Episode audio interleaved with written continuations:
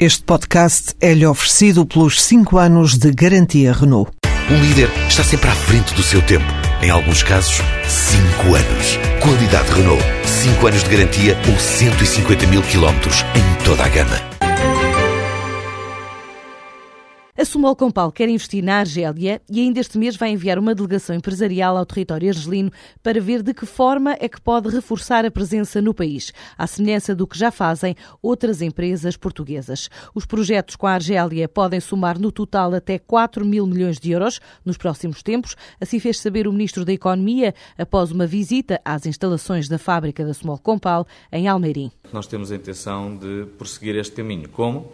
Ainda há umas semanas, quando eu estive na Argélia, assinámos contratos para a construção de 75 mil casas, projetos que podem somar até 4 mil milhões de euros. Esse foi o primeiro passo, que na altura eu estive com o Sr. Ministro e o que foi eh, acertado entre nós foi que este primeiro passo seria seguido por outros na área industrial e o que estamos aqui a fazer é exatamente isso. Mais um passo importante para que as nossas empresas se possam reunir, identifiquem parcerias, identifiquem oportunidades de negócios conjuntos e depois possam estabelecer esses contratos nessas parcerias, quer seja no mercado argelino, quer seja no mercado português, quer seja, obviamente, utilizando as parcerias para conseguirem avançar para outros mercados. A Sumol Compal deverá deslocar-se à Argélia já na próxima semana. Hoje mesmo, Álvaro Santos Pereira e o Ministro argelino da Economia assinaram uma série de protocolos de cooperação económica entre os dois países, depois da comitiva argelina, que inclui 50 empresários, reunir de manhã no Fórum Empresarial Portugal-Argélia.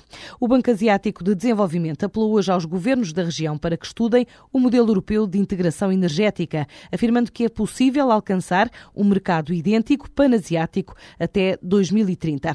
Neste domínio, um dos projetos que está a ser desenvolvido na Europa foi ganho pela GMV. Trata-se do ISS Wind, na área da energia eólica, um projeto da Agência Espacial Europeia que consiste em usar tecnologia nos sistemas de previsão de ventos para a escolha, por exemplo, da localização dos parques eólicos. E pretende ser um serviço para estender a outros segmentos da indústria. Para José Luís Freitas, o responsável da GMV por esta área de negócio, este investimento na ordem dos 300 mil euros pode abrir a porta a outros negócios. E explica porquê. O alcance potencial deste tipo de serviço após a conclusão do projeto é, neste momento, impossível de quantificar, porque o mercado é tão vasto e oferece tantas possibilidades que as limitações são francamente bastante baixas. A GMV conta com outros parceiros neste consórcio, incluindo a portuguesa REN, e pretende com este projeto contribuir para o objetivo europeu de ter até 2020 cerca de 20% da energia da União Europeia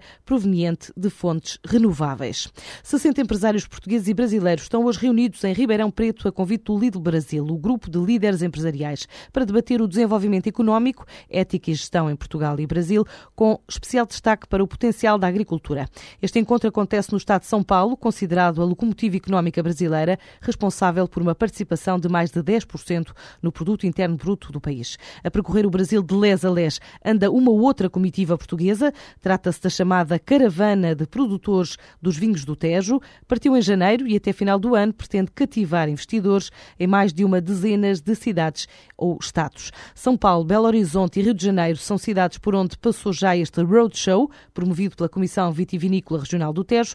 Agora a ideia, dos cerca de 20 produtores, é procurar potenciais negócios em Curitiba, Florianápolis, Cuiabá, Campos do Jordão, Recife e Manaus. O objetivo desta caravana de um ano é aumentar em 50% as exportações para o mercado brasileiro, que já absorve 3,8% do volume total de vinho exportado pela região do Tejo para todo o mundo.